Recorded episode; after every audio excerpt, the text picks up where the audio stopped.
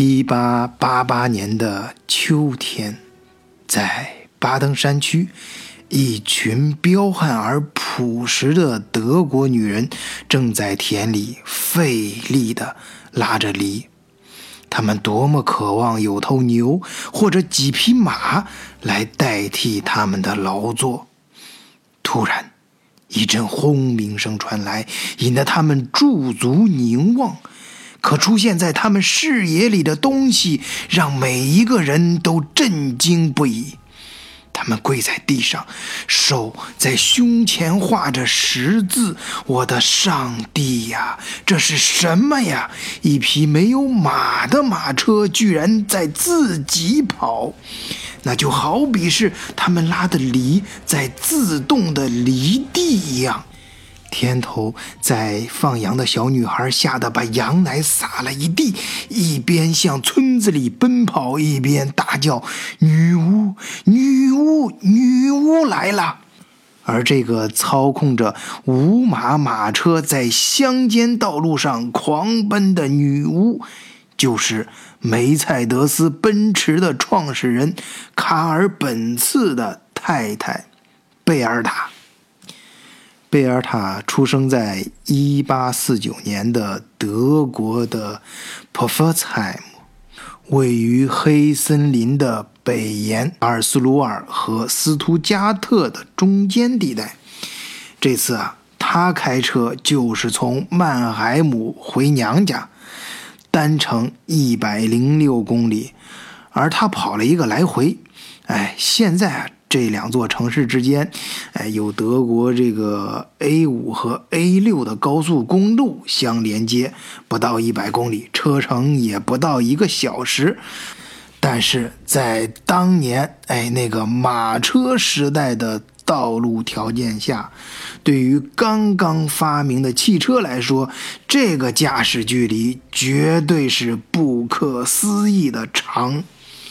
这个距离太长了，以至于当时设计的油箱燃料都不够用了。呃，当时啊，也就是在威斯劳赫这个小镇，贝尔塔呢带着两个孩子还在小镇上，以为自己的车抛了锚，结果发现，哎，只是燃料用完了，总算松了口气。不幸中的万幸，虽然机器没坏。可是这燃料去哪儿找呢？要说这贝尔塔呀，还真是挺虎的。他发现了一家药店，便闯进去，就直接买了些类似于酒精的挥发油。当时这类东西啊，还真的只有药店才有卖的。于是那个药店呀，就变成了世界上第一个加油站。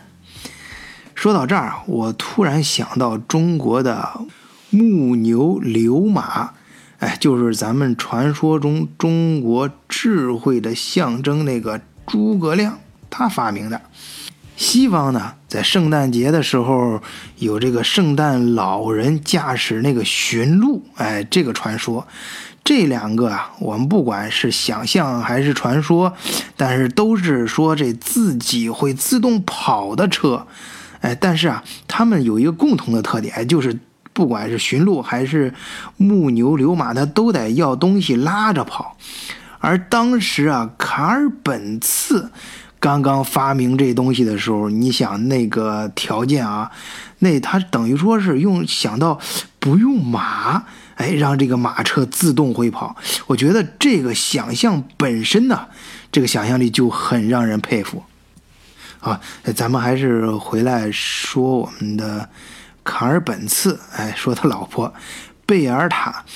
话说啊，他在跟本茨结婚的前两年的时候，哎，就把自己部分嫁妆投资到了卡尔本茨将要倒闭的钢铁铸件厂里。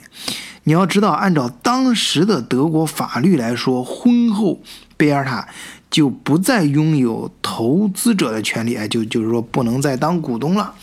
不过她还是在一九七二年七月二十日嫁给了卡尔本茨。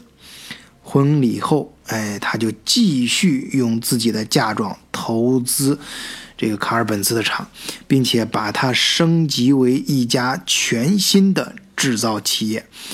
最终，在1885年造出了人类第一辆汽车。当时，哎，就我们前面说过，叫无没有马的马车，英文啊就叫 horseless carriage。虽然贝尔塔的资助啊是贯穿了整个研发的过程。根据当时的最新的法律啊，它也可以拥有专利权，但是作为已婚妇女，哎，她不允许去申请专利，这个就有点尴尬了。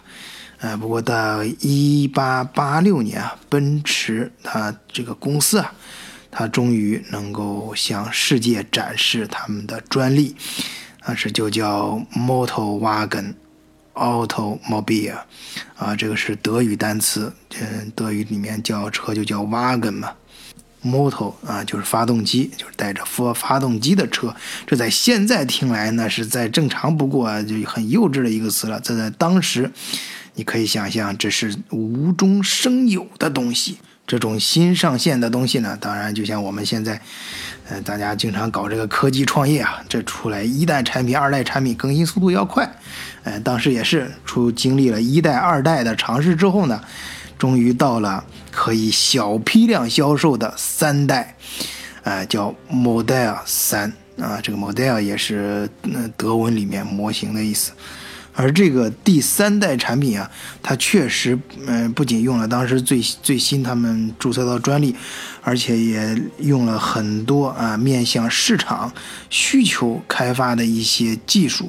你比如说，它后轮的驱动动力缸和坚固的橡胶，哎，可以转向的前轮，哎，这些啊都给顾客提供了。各种各样的方便，而且啊，还有一些可供顾客自主选择的一些设计，比如说座椅的布置和折叠式的顶棚。这第三代产品啊，显然是当时比较成熟的产品了。那么，怎么样才能让更多人知道这款产品呢？哎，于是就有了咱们开头描述的那一幕。可以说，那是一个非常成功的事件营销。说到这里啊，我就不得不说上次节目咱们提到的宝沃汽车，哎，它就死在这财务问题上。我有时候啊，跟听友也经常私下里交流一些中德做生意的一些体会和经验吧。哎，总之啊，我们感觉啊，这个做生意最好还是啊，可以说最重要的还是稳健。这资金链呀，是千万不能断。哎，这要一出事儿，那可就麻烦了。